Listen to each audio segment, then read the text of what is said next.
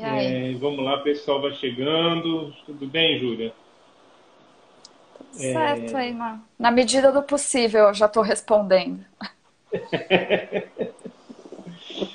é, bom, vamos lá. É, a gente está fazendo papo de pé, papo de pé, diferentes abordagens. No sábado, a gente entrevistou a Tabata Teles, falando de fenomenologia. Hoje a gente vai falar com a Júlia Mato, falando de Jung, e a gente está com uma vasta agenda aí. No sábado que vem a gente vai falar com a Adriana Amaral sobre Gestalt. A gente está com uma. que a Adriana está aí. É, a gente está com uma vasta agenda. E, e a ideia, Júlia, eu vou te fazendo algumas perguntas. Primeiro, eu queria te agradecer muito. Júlia, para quem não conhece, Júlia Mato é psicóloga, é mestre em ciências dos é, ciências do esporte e movimento olímpico, tá certo? É. Não é esse nome exatamente, mas é, eu acho que é ciência, mestre em ciências. Mas aí, como foi na educação física, aí, enfim. Da USP, né? Isso. Tá.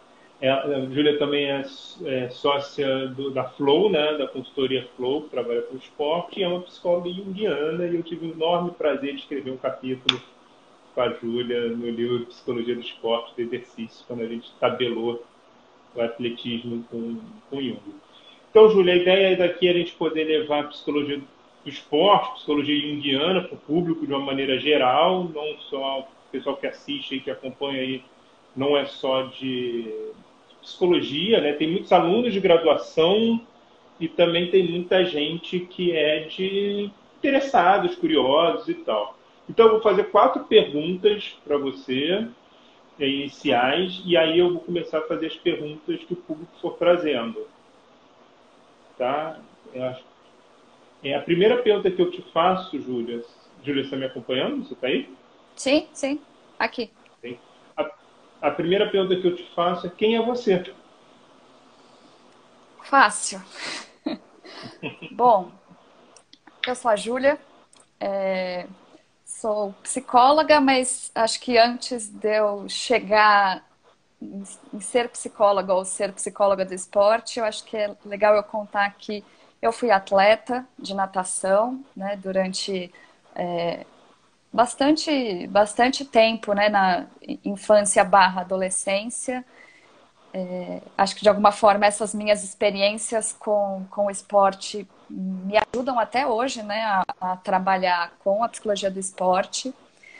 E fui para a graduação, mas é, sem saber exatamente que existia a psicologia do esporte. Eu fui no meio da graduação. E. Júlia, tá tá, tá picotando. Tá picotando, tá, tá cortando. Você tá no 4G ou você tá na internet de casa? Eu tô no Wi-Fi de casa. Tô colada no Wi-Fi, inclusive. Você acha que consegue jogar no, no 4G? No 4G? Eu tive que jogar o meu no 4G para melhorar também. É, acho que foi. Jefferson Feitosa, foi um jogador de futebol com quem eu trabalhei. Legal, ele tá aí, tá dando um abraço. Acho que melhorou, acho que melhorou. Melhorou? Tá, então vamos, Então você vamos foi atleta de natação? Sim, fui atleta de natação e quando né, é, tive aí uma transição de carreira um pouco complicada, porque eu não tinha um trabalho da, da psicologia do esporte, então é, lesão com desmotivação, né, por mais que a natação seja um esporte individual, é, mas o treinamento é muitas vezes é coletivo. Então, né, no, na, na, minha, na minha história de vida, quando o meu grupo de treinamento deu uma é, dissolvida, eu também senti, via o quanto eles me motivavam a treinar, né? O treino da natação é chato mesmo, então é, aí seguida de lesão no ombro, aí eu abandonei. Né? Tentei Olha. voltar depois, mas aquela coisa de você quer voltar para algo que não é aquilo, e aí não dá certo. Então, é, foi, foi mais ou menos assim o meu, o meu final de carreira como atleta. Mas... Você tinha quantos anos quando você parou? eu tinha, é, eu acho que 16 para 17. Tá. É, foi. Parei bem na, na época que normalmente as pessoas param, né? É, Sim, isso que eu estava pensando. Foi, meu caso é bem clássico. Né? E deixa eu te perguntar uma coisa, Júlia. A gente vai falar de Jung e vamos pensar em Jung para poder apresentar para o público em geral. Como é que você explicaria? Uma pergunta difícil, eu sei. Mas como é que você explicaria Jung de uma maneira acessível para o público em geral, assim? Bom, é realmente uma pergunta difícil, mas é, bom, Jung foi, né, um na verdade, um, um, médico, né? Na época não tinha tanto essa profissão de, de psicólogo, né? No começo do...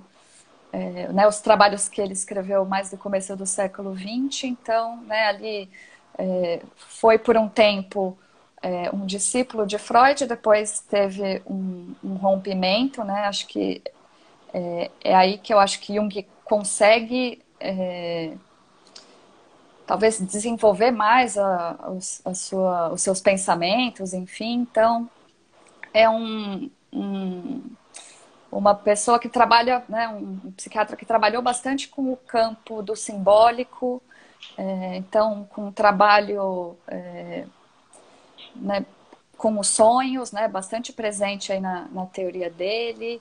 Né, alguns conceitos que são difíceis de explicar, né, como os arquétipos, os complexos. Então, é, acho que nem. É, não teria nem como a gente entrar muito na questão teórica mesmo, né? Tem algumas pessoas que leem yoga e acham muito difícil de entender, mas eu acho que de alguma forma, né, pelo menos no, no, meu, no meu trabalho, na minha atuação, eu não.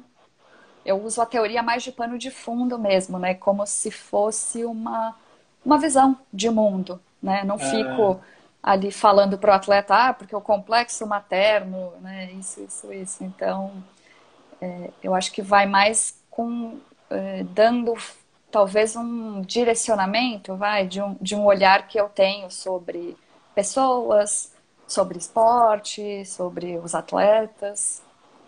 Então, então vamos entrar por aí. Então vamos entrar por aí. Também já vou começar a convidar o pessoal para poder fazer perguntas.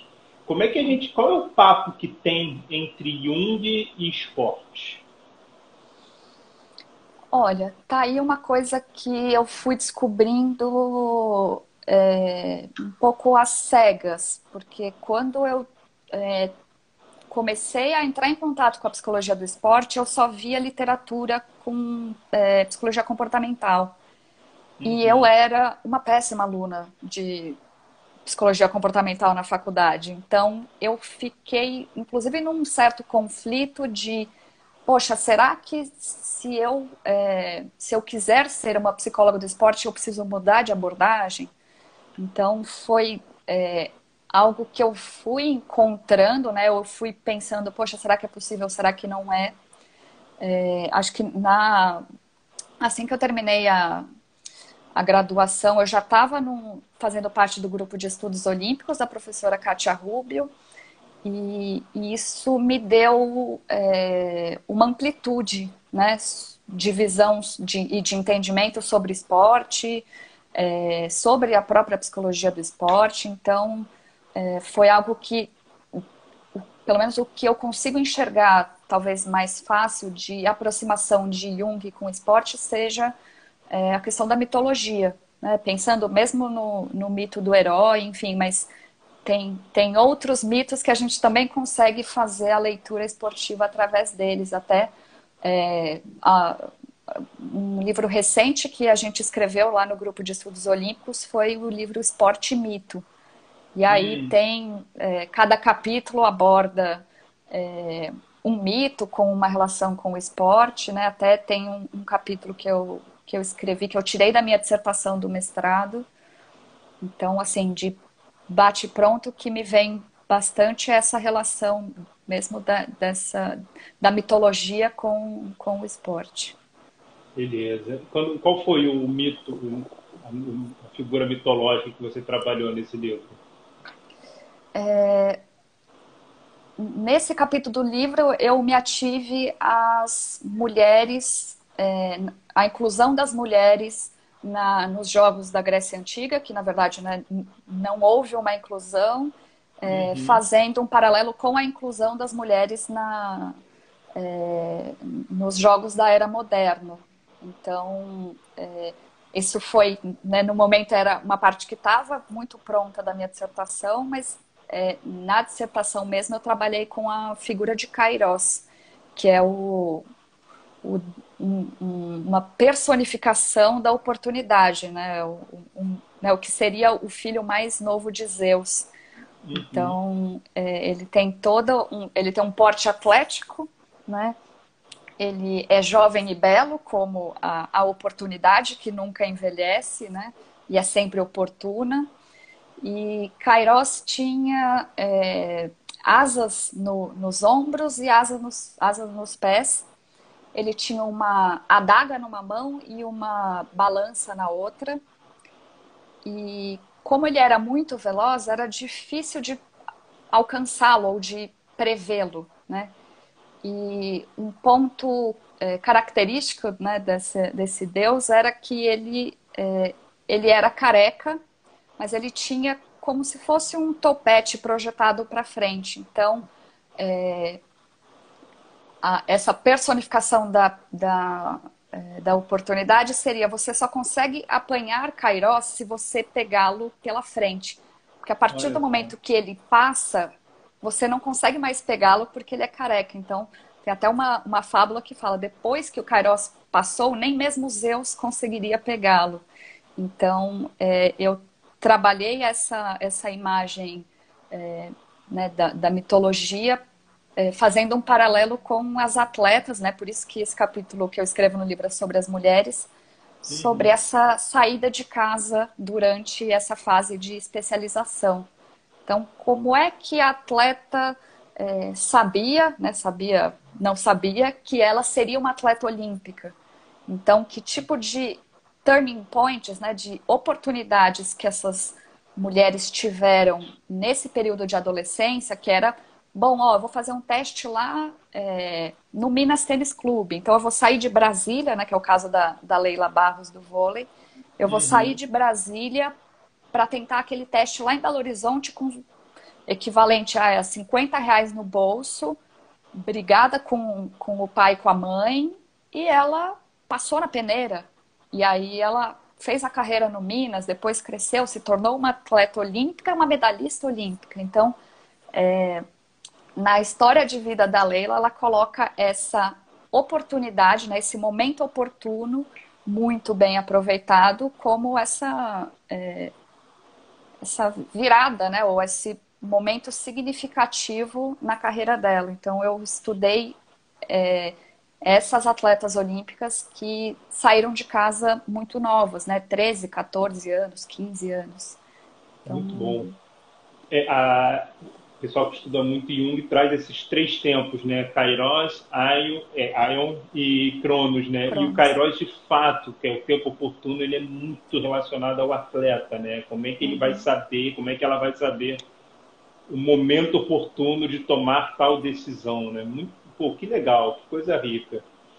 Você, no livro Psicologia do Esporte do Exercício, Modelos Teóricos, Pesquisa e Intervenção, é, a gente pode debater muito ali a questão do, do arquétipo e dessa questão da adolescência, né? Nesse período da adolescência que passa por questões que, do Kairos também, né? O Kairos também está ali presente. Como é que seria essa essa perspectiva do, dessa transição do atleta na adolescência, nessa formação do atleta na perspectiva no seu olhar, na perspectiva junguiana e tal? E aí, só antes de falar, eu abro aí para a galera. Vitor Cavalari está aí, deu um abraço. Tem a, acho que foi a Karen Cristine, falou que esse livro é maravilhoso. E quem tiver perguntas, aproveitem. assim. Então, a minha pergunta é essa, Júlia. Ah. É, eu acho que esse, esse período da, da adolescência, né, que muitas vezes é visto como uma fase de rebeldia, né, se a gente for é, talvez pensar mais é, pela perspectiva de Jung, assim, talvez seja esse movimento necessário mesmo, né? Dessa, é, dessa ruptura, talvez desse momento de separação é, dos pais, né? Não, você não está mais naquela. É, você não é mais uma criança, de alguma forma, assim, tem todo um processo de, de individuação que né? Embora Jung fala, falasse que isso era algo, a individuação, fosse algo que ocorresse na segunda metade da vida, já tem né, vários pós-jungianos que questionam e dizem que é, o processo de individuação se dá ao longo da, da vida toda. Então, é, o surgimento, né, ou talvez o fortalecimento desse arquétipo do herói,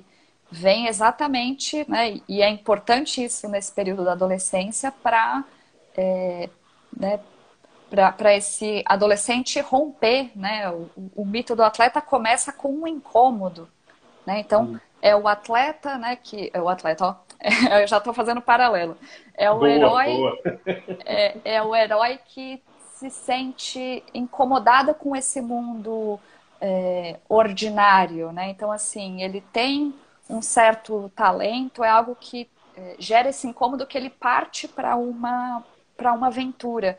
Então ele vai para um outro mundo, ele vai enfrentar é, vários desafios, né? Enfim, tem, tem várias tarefas, né? Matar vários monstros.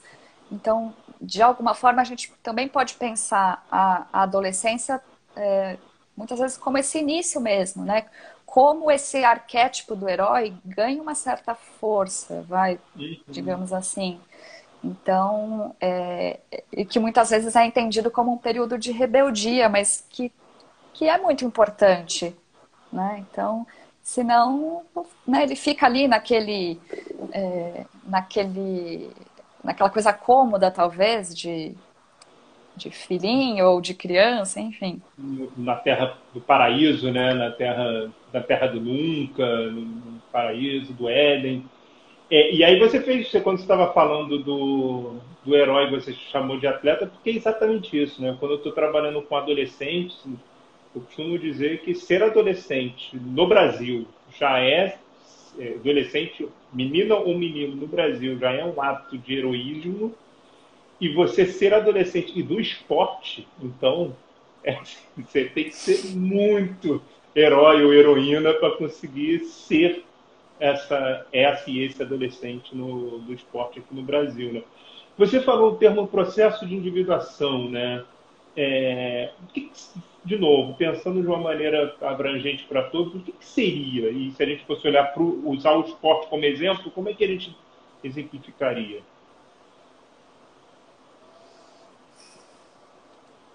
É, talvez é, se a gente pensar o esporte como um meio para isso, né? Então, é, então é assim, não acho que todo atleta vai usar o esporte como esse meio de, mas que pode sim ser uma forma é, é disso, né? Do atleta poder é, entrar em contato com várias questões, né? Porque assim, o atleta ele é, tem as questões pessoais, né? Ele não é uma máquina.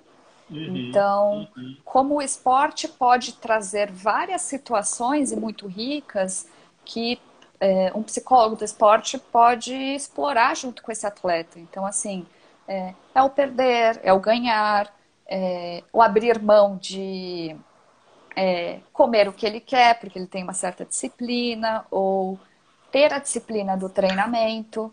Então, assim, é, né, o, atleta ele tem que abrir mão de uma série de coisas, né? Ele tem que é, conciliar, às vezes, estudo com, com os treinos, às vezes abrir mão de, de uma faculdade, né, de um estudo pensando na, na, no contexto brasileiro, que nem sempre o atleta consegue estudar e treinar, né?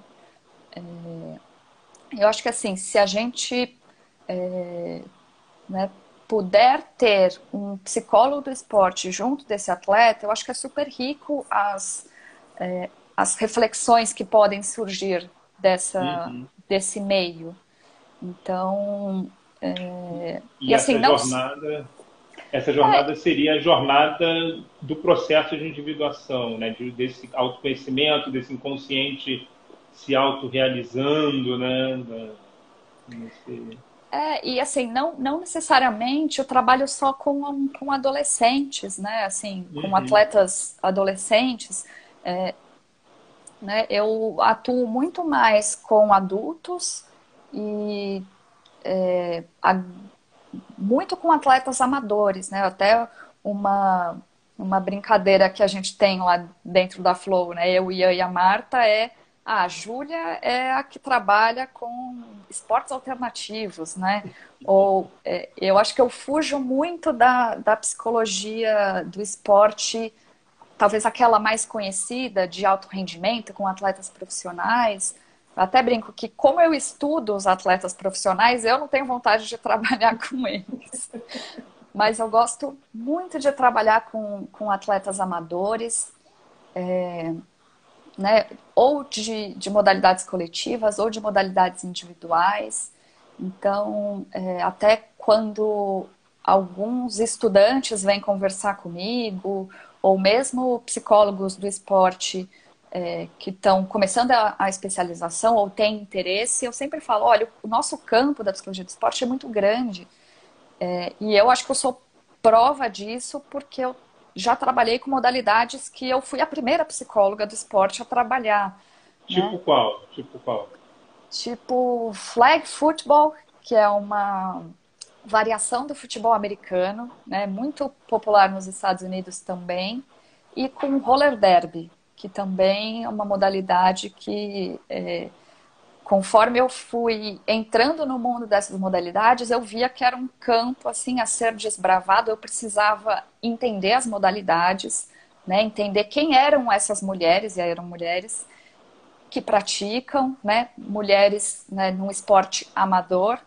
Então, também tem que conciliar trabalho com treino, com cobrança. Então, é, tudo isso foi muito rico e até né? Saindo um pouco da teoria, mas o como é que eu levo a psicologia junguiana para a prática, é, eu, eu não trabalhava o sonho da atleta. Né? Eu acho que isso era. É, isso é algo que, se viesse uma demanda no consultório, talvez fosse possível, mas ainda assim, a minha visão de mundo, ou a, a forma como eu entendo, ou né, é, como eu lido com os atletas, passa por essa questão do simbólico, né, da, das imagens. Então, é, tem uma determinada é, posição né, no, no, no, jogo de flag que é, é, é, a única jogadora que pode é, ir direto é, na quarterback. Né? Então, o flag ele tem a mesma bola do futebol americano, é, as meninas usam como se fosse um, um, cinto mesmo que tem duas flags, né? Por isso que, que chama flag football. E ao invés de você é, é, saquear, né? No futebol americano, que você vai ao encontro do outro jogador, no flag uhum. você tira a flag da jogadora que está com a bola para parar a jogada, né? E é, né, no futebol americano, o, o, o jogador pode ir lá e ir de encontro no quarterback antes dele lançar a bola. Né? No flag a gente tem essa única posição, né? essa única jogadora que é a única que pode tentar impedir a quarterback de lançar a bola. E quando eu cheguei no, na equipe que eu trabalhava, e eu fui observando que era uma posição muito.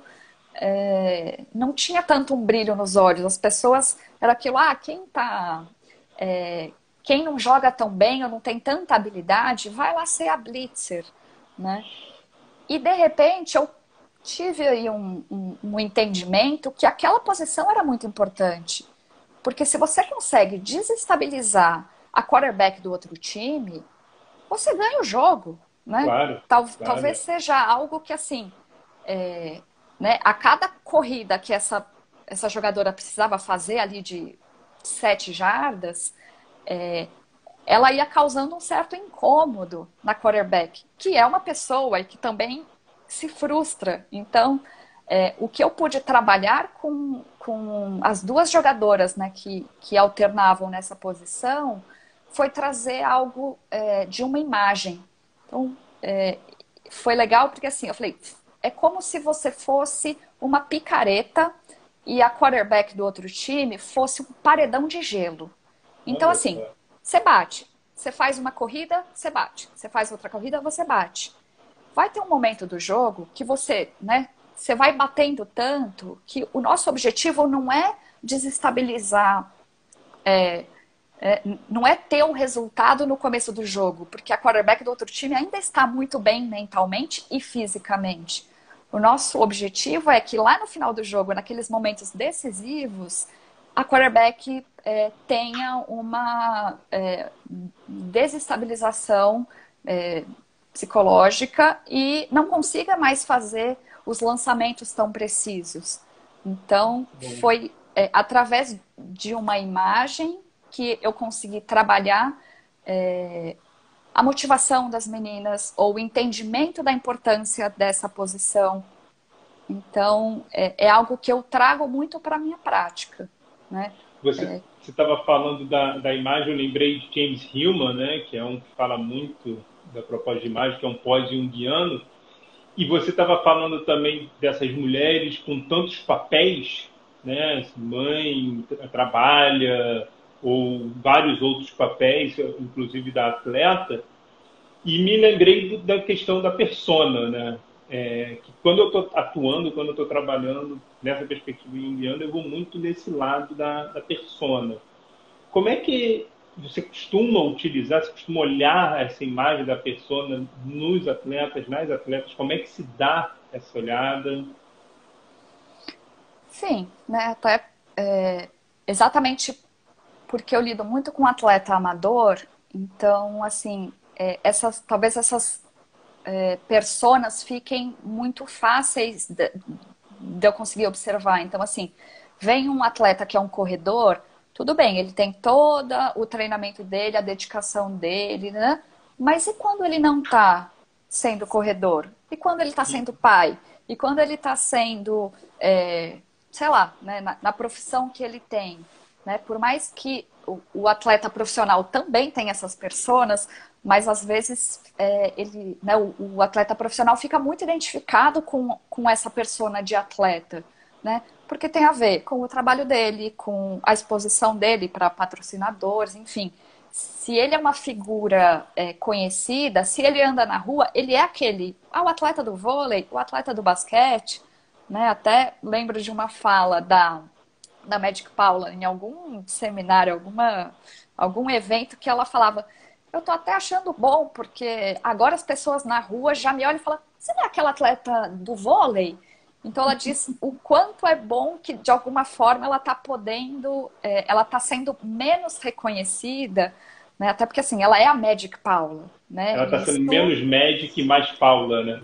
Exato. E assim, é, né, quando ela diz, Pô, vocês já estão confundindo a, a, minha modalidade, então realmente eu já estou ali, é, talvez com, com eu podendo explorar minhas outras personas, né? Como, sei lá, mulher, enfim ela é administradora, ela trabalha muito nessa questão de, de do esporte, né? Pensando no esporte.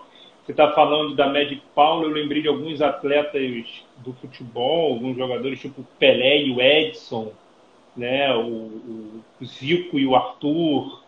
É, uhum. É, é, o, talvez o Pelé e o Edson teve mais habilidade de poder separar na vida pública que era um que era o outro do que o Zico e o Arthur, não sei. Então o Arthur teve um, um bom trabalho de o Zico fica lá e o Arthur fica aqui. É, é, bem isso, né? Bem, bem legal isso que você está trazendo, assim, dessa. Até para a gente pensar na transição de carreira também, né, Rodrigo? Porque assim, é, isso de, de um atleta profissional, você vai. É, assim, você precisa também encontrar suas outras personas. Até para não cair, por exemplo, se a gente tiver uma transição de carreira é, com uma certa ruptura. Então, assim, um atleta que sofreu uma lesão e ele teve que encerrar a carreira, é, nem sempre, tá? Às vezes o atleta consegue é, né, se virar muito bem, mas é, quantos atletas não caem, é, às vezes, num, num certo quadro depressivo, porque aquilo de, poxa, mas quem eu sou? Né? Eu lembro muito de uma frase da da Daiane dos Santos falando, mas eu sempre fiz isso, eu sempre fui ginasta. Então, assim, se eu não fizer isso, né, até porque assim, o, o, fazer do esporte está é, tá muito ligado com a identidade, né? E imagino nesse tempo de, de quarentena, aquilo que, que define quem é o atleta. Então, eu sou jogador de tal coisa, eu sou nadador, eu sou. E de repente eu estou impossibilitado de treinar, então quem eu sou? Se eu não posso fazer o que eu sou. Então, é, eu acho que é algo é, a, a, ser pensado também pelos psicólogos do esporte. Né? E poder. E poder, continue, e poder. E, poder trabalhar essa demanda, não só é, da gente focar só no rendimento, mas assim, talvez ressignificar algumas coisas, né? Acho que isso é um, um, um, um termo, né? um verbo que eu uso muito com os atletas, até para entender assim é, aquela modalidade, ela está em função de quê? Né? Eu, principalmente que trabalho com atletas amadores, é, e principalmente é, eu trabalhei muitos anos no Instituto do Coração, aqui do Hospital das Clínicas. E o meu público de atletas, é, na minha demanda, era de é, atletas amadores, na grande maioria, que estava passando por um período de destreinamento. Então, eram atletas que vinham para o ambulatório esportivo, eles passavam com a cardiologista do esporte e muitas vezes, é, exatamente pela relação desses atletas com, com a corrida, é, às vezes eles desenvolviam uma arritmia de atleta, que a gente chama, que é quando um atleta resolve fazer cinco maratonas num ano só. E aí, hum. cardiologicamente, isso é ruim, né? Acaba inflamando né? uma série de né, coisas no corpo. Então, claro. é, eu tinha. Vinham esses atletas que vinham assim. Ah, então, a doutora Fulana pediu para eu vir aqui porque eu preciso participar de menos maratonas, né? A ponto de eu já é, atender um atleta que chegou, ele fazia ultramaratona de montanha, né? Até porque, assim, é aquilo que você faz uma prova de 10 quilômetros, aí se você tem uma assessoria, né, um grupo de corrida, ah, quando é que você vai fazer uma prova de 15? Aí você faz. Ah, quando é que você vai fazer uma meia maratona? Aí você faz. Quando é que você vai fazer uma maratona? E você vê que o grupo funciona com aquela coisa de você sempre precisa correr mais, né? E esse atleta específico que fazia já ultramaratona de montanha, nessa é, pegada assim, não, eu tenho que superar minha dor, eu tenho que superar minha dor, ele acabou é, tendo um, um, um, desmaio numa das provas e ele ficou em coma três dias porque ele estava com uma úlcera. Então, assim, esse atleta vem para mim e eu vou entender, assim, essa corrida estava em função de quê? E uma coisa que eu perguntava muito para esses atletas nessa, né, nesse, nessa fase de destreinamento é: você está correndo de quê?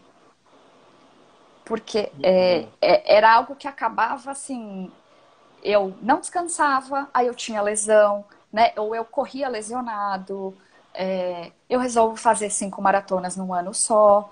É, eu não sigo as orientações médicas, então eu é, tentava entender assim que, que o que, que, é isso, né? Porque da mesma forma como a gente consegue pensar em compulsão alimentar, compulsão por álcool, por compras, o exercício também é uma compulsão, dependendo claro. de como o atleta lida, né? E acho que a isso pergunta... é algo... A, acho, que, que isso é, seria... Fala, é pouco, eu acho que isso é pouco explorado na psicologia do esporte, né? Da gente é, tentar entender assim, tudo bem, fazer esporte é muito legal, mas então assim, por que, que a gente tem burnout, dropout? Então, será que não é o a nosso pergunta, papel? acho que a pergunta rilmaniana é quem você faz fazer isso, né? Quem você, quem você, quem você faz você ter toda essa essa busca, né? E, que é incessante, que te leva até um coma de três dias, né? É, quem você está falando dessa maneira? Isso é uma coisa bem humaniana. E essa questão que você está falando dos atletas, isso tem sido muito forte no meu trabalho atual, Júlia, dos atletas que exatamente não estão podendo treinar nem competir, porque eh, tem alguns que até têm possibilidade de treinar porque conseguem montar um esquema em casa, mas a grande uhum. maioria não. É. Quais são as outras quais são as outras possibilidades, quais são as outras construções, quais são as outras ressignificações que você pode ter. Isso é muito importante, né? É, só para voltar uma pergunta lá atrás que o Rodrigo Ascioli fez, manda um abraço para o Ascioli, sempre presente, ele falou do roller derby. É, ele falou, cara, ele só viu num filme. Aonde aqui no Brasil a gente pode acompanhar esse jogo? Ele fez essa é... pergunta.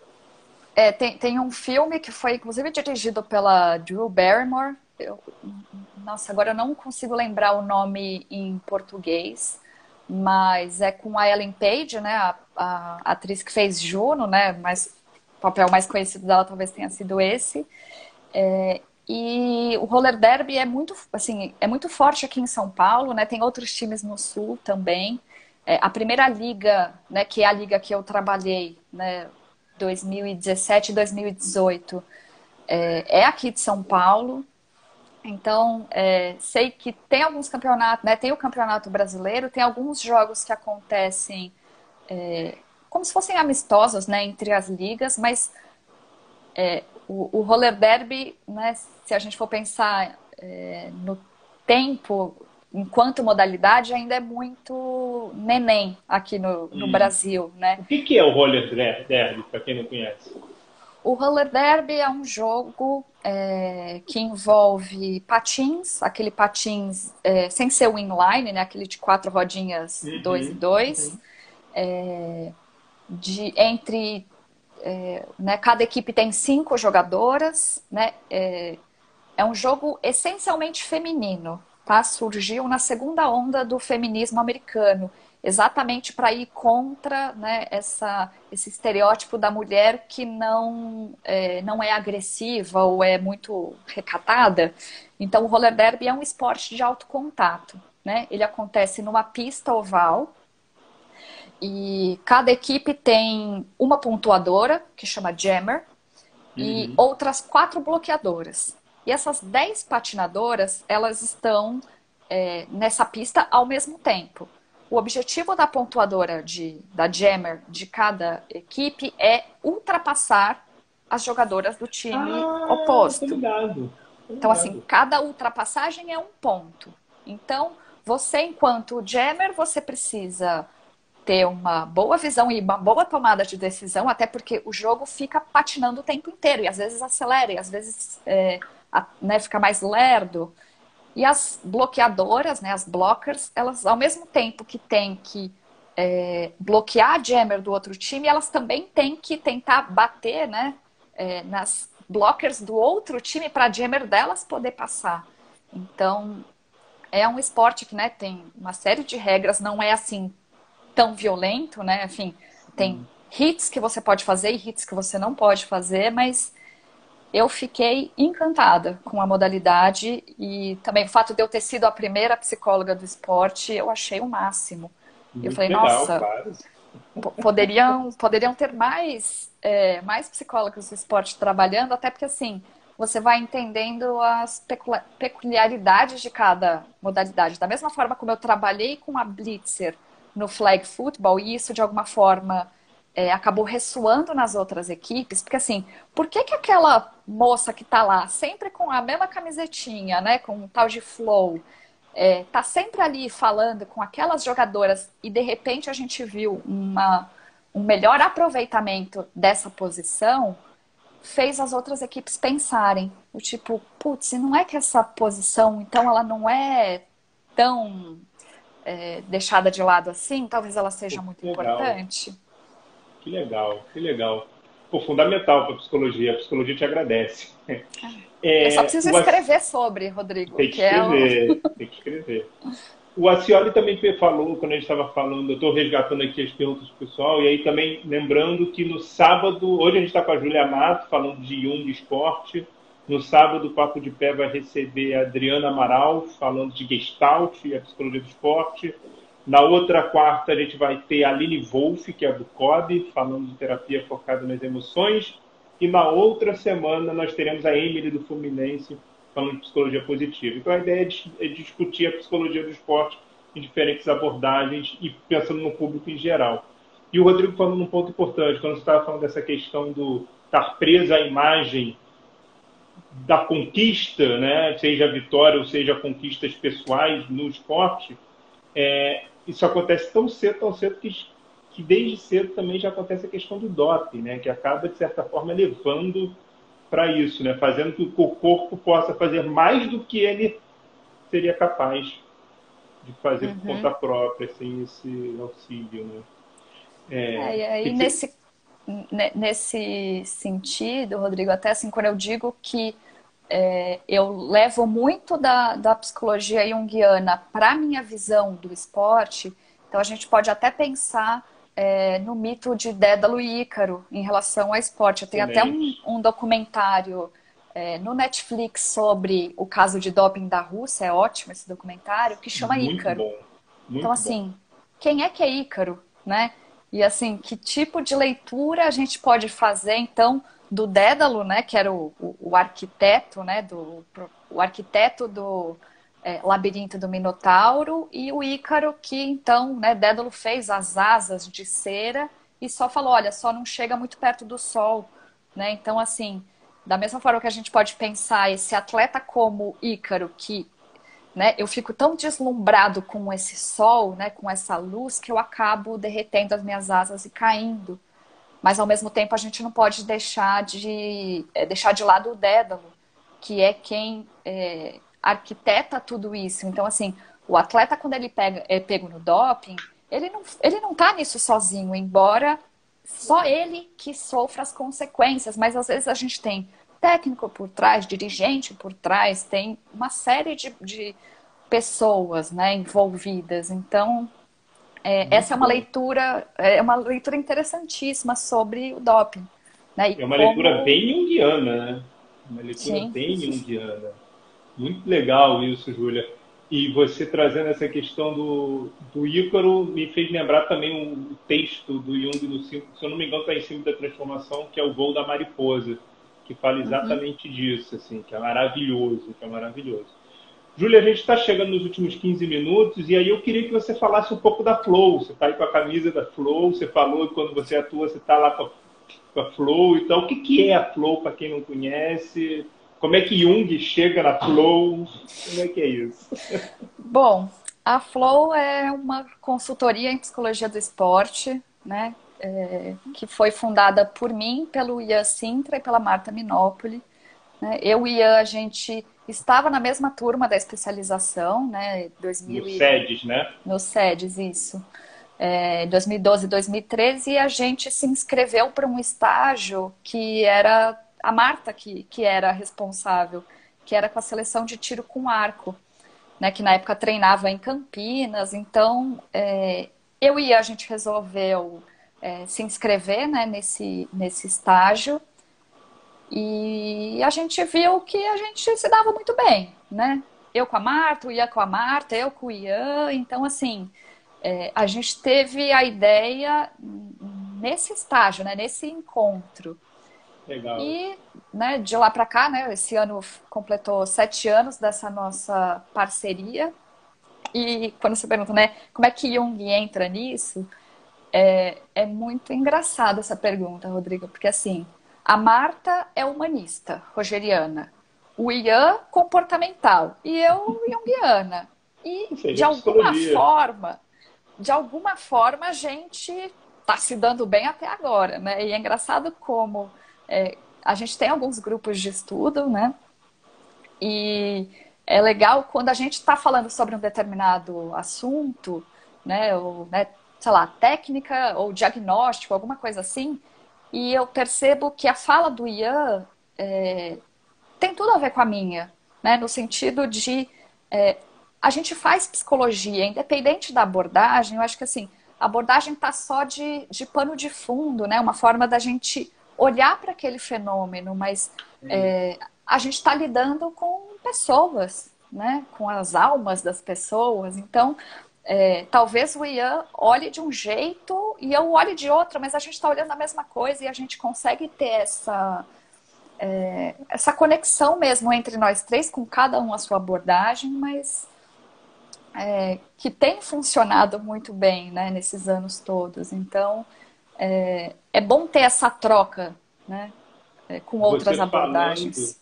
você falando, eu lembrei de duas coisas. Primeiro, eu lembrei de uma frase que não é do Jung. Todo mundo coloca no Jung, mas essa frase não é do Jung. A gente tem que divulgar isso. Das é teorias?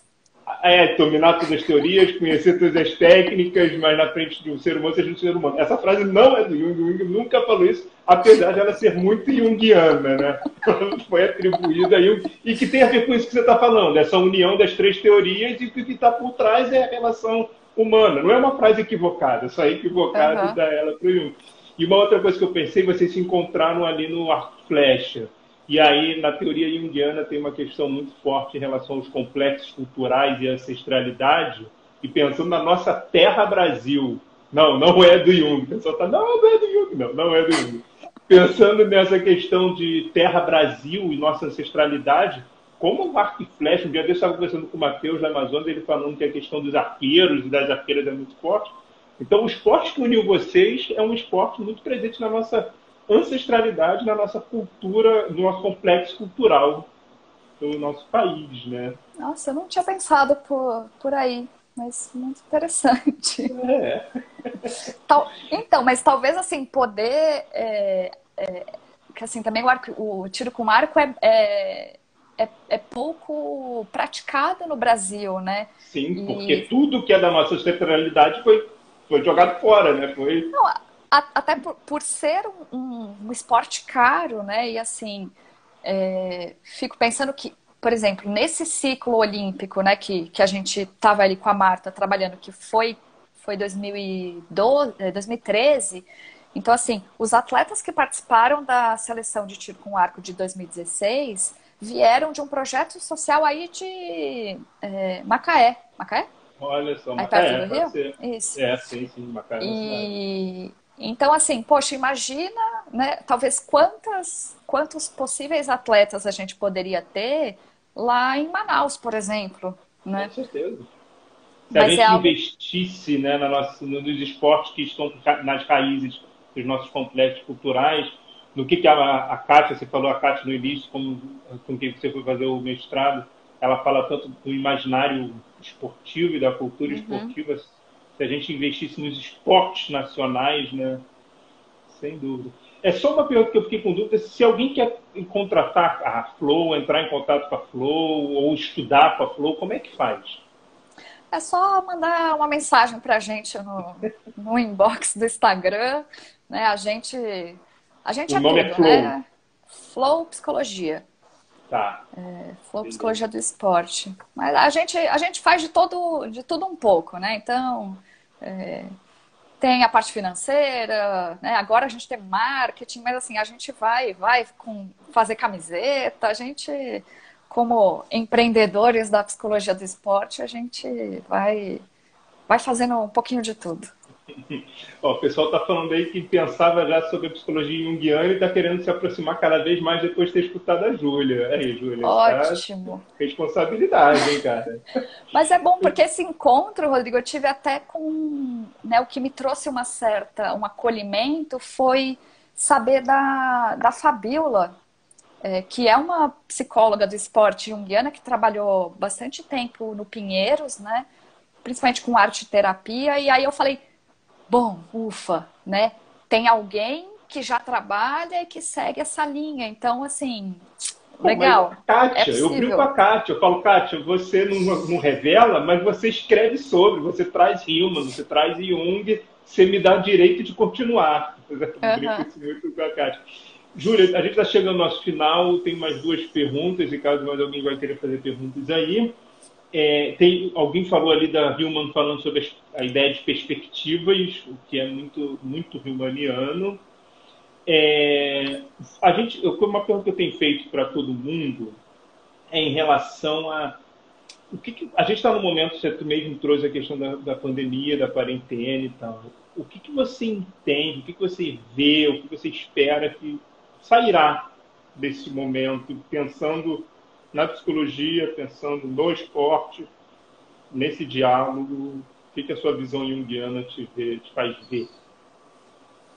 Olha, acho que no, no começo né, da, da quarentena, é, eu percebi assim um, um, um, movimento ou uma demanda de o que, que é isso, o que está acontecendo, né? E, e, eu percebi que assim eu fiz muito um papel de acolher mesmo, né? Atleta, treinador, né?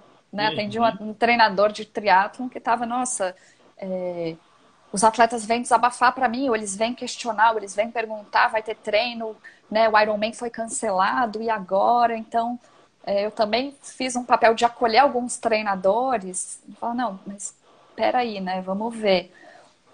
Agora, é, eu acho que talvez, eu, eu não sei como é que vai ser o esporte, assim, eu não sei que esporte vai ser, né? Só o fato é, da gente ter o adiamento ou o cancelamento, eu acho que vai ser mais cancelamento dos Jogos Olímpicos, é, já transforma tudo, né? Até se a gente pensar, poxa, ia ter o adiamento, né? Isso é algo que, que a Kátia tem escrito bastante na, na coluna dela no jornal Folha de São Paulo, né? Que é todo sábado, que ela fala: se, se os Jogos de Tóquio ocorrerem em 2021, já não vai mais ser Jogos Olímpicos, porque tem toda uma questão do ritual. Então é como se a gente quisesse comemorar o Natal hoje, mas hoje não é Natal. Né? Então, assim, por que, que a gente comemoraria o Natal hoje? Você perde essa carga é, simbólica, né, desse Simbólico. ritual. Então, assim, se você não pode comemorar o Natal no dia 25 de dezembro, então a gente comemora no outro ano, né? No caso, seria, se a gente não pode ter os Jogos de Tóquio 2020, então a gente vai ter Paris 2024. Né? E é uma coisa que isso... você vinha falando no início, que quando você falou das, dos esportes Olimpíadas antigas, né, da Grécia Antiga, era sempre em 4 em 4 desde lá, né? Então é quebrar um Sim. simbolismo muito enraizado, muito forte. E aí a gente começa a ver um esporte como algo comercial, né? Então, assim, se o que está em jogo é mais questões econômicas, né? Não é a saúde dos atletas, até que a gente viu um movimento dos atletas é, de falar, vamos adiar, né? Não ouvi ninguém falando vamos cancelar, mas uhum. é, é, a saúde deles que está né, em risco. Então, é, por mais doloroso que possa ser ter que fazer o luto desse ciclo olímpico, que, né, que seria agora Tóquio 2020, é, então bora pensar em, em 2024. Então, assim, eu acho que é bem um momento de acolhimento, de rever uma série de coisas, de ressignificar outras. Né? A gente viu alguns atletas que estão repensando a carreira, a questão da maternidade, por exemplo. Então, eu acho que esse é o momento da gente refletir sobre o fenômeno esporte. E assim, como é que estava e como é que a gente quer transformar isso. Bom, muito bom. É, a pergunta final que eu sempre faço, o pessoal brinca com ela, é se você tivesse que pensar alguma coisa ligada à arte, cinema, música, pintura, livro, qualquer coisa, que junte isso tudo que a gente falou, que junte um, que junte esporte, que, que te inspire profissionalmente, qual seria? Você teria algum para indicar para o pessoal? Então, não, não sei se seria. É, eu acho que seria mais. A primeira mais... que vem na mente, a primeira que vem na mente, relaxa. É, eu acho que seria algo mais do acadêmico, né? Porque eu sou uma. É. Né, eu adoro coisa acadêmica, estudar, mas eu acho que seria o próprio James Hillman, né? Inclusive, eu faço parte de um, de um grupo de estudos sobre Jung Hillman já há algum tempo. E ele, para mim, é um, é um pensador que é, que é muito diferente, assim, é muito fresco. Né? Exatamente é, poder trabalhar com essas imagens né, que surge na fala dos atletas ou na fala dos técnicos, é, isso trouxe um outro movimento para o meu trabalho. Então, é, se eu for pensar na psicologia do esporte, como eu atuo dentro da psicologia do esporte, eu acho que o James Hillman é, é fantástico. Ele, inclusive, tem um capítulo no livro Cidade e Alma sobre violência e esporte, né, que ele aborda o futebol, mas mesmo lendo os outros livros do Hillman, eu acho que dá um, um olhar diferente, assim, né, para tudo, né, para tal da, da anima mundi, né, a alma está no mundo. Então, como Sim. é que a gente começa a ter esse olhar para esse mundo almado? Esse mundo almado, esse mundo esportivo almado. E para quem nunca teve contato, começa por onde? por Hillman? O que você indica como Olha, não sou a grande especialista de Hillman, mas tem um livro dele que chama Revendo a Psicologia, é, que, é bem, que é bem interessante. Né? A gente, inclusive, estudou é, esse livro durante vários meses no, no, grupo de estudos que eu faço parte, e ele realmente é, é, é isso, né? O revendo. Eu acho que ele, ele traz uma série de, de discussões importantes aí para a gente pensar. É, o Revendo é maravilhoso. Tem outro, eu adoro os títulos, não sei se os títulos, pelo menos em português, dos livros de Rima, 100 anos de psicoterapia e o mundo cada vez pior. É um, um tema, é um livro maravilhoso. Picos e Vales, Suicídio e Alma, vales. são livros, assim, Picos e Vales, e o Picos e Vales para o esporte, que ele fala dessa questão da depressão e do voo do Ícaro, né, o voo mais alto, e que como a gente não pode vivenciar, como a gente não tem direito atualmente de vivenciar esse, esse vale, uhum. pô, ele, é, ele é, ele, eu concordo muito com você, ele é muito esporte, ele é muito esporte. Sim. Rodrigo e o esporte é aí, é muito Rodrigo... também, né, Rodrigo? Sim. Até porque, assim, o... Se, se o atleta não tivesse essa alma, essa ligação, eu não sei se ele ia se submeter a, aos treinamentos, a abdicar de um monte de coisa. Então, assim, tem alma no fazer esporte, né? Então, acho que é legal a gente poder trazer o Hillman também para dentro da, da discussão da psicologia do esporte. muito bom. E pegando o que você falou lá do início, né, da jornada do herói, essa jornada, é, é um, é, esse convite é um convite bem amado, né? Bem, bem puxado, muito simbólico, muita Sim. coisa. É isso. Júlia, eu te agradeço de coração, assim, adorei o nosso papo, a galera aí foi ah, comentando. É o Rodrigo bom, né? fez uma. O Rodrigo fez uma piada, fez uma piada, não, fez uma homenagem falando que é o mundo amato. Ah. É, Quem me dera, mas eu ainda tô longe disso, viu?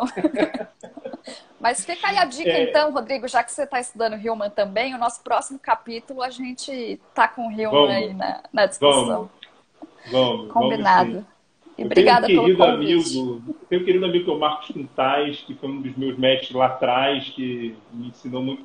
A gente perdeu uma figura importante no Rio, que é o Jorge Praga, a gente faleceu agora nesse período de quarentena, de Covid, mas são pessoas sensacionais. Carlos Bernardi, aqui no Rio a gente tem uma galera muito boa nesse sentido. Assim, eu tive a oportunidade de conhecer. E eu sei que aí, então, em São Paulo, o grupo é muito forte. É muito tá, tá grande aqui. Principalmente da psicologia arquetípica, né? Do, do sim, Rio. Que é então... Sim. Bom, só lembrando o pessoal que ainda está aí, papo de pé hoje com a Júlia Mato falando de Jung. Sábado a gente vai falar com a Adriana Amaral sobre gestalt terapia.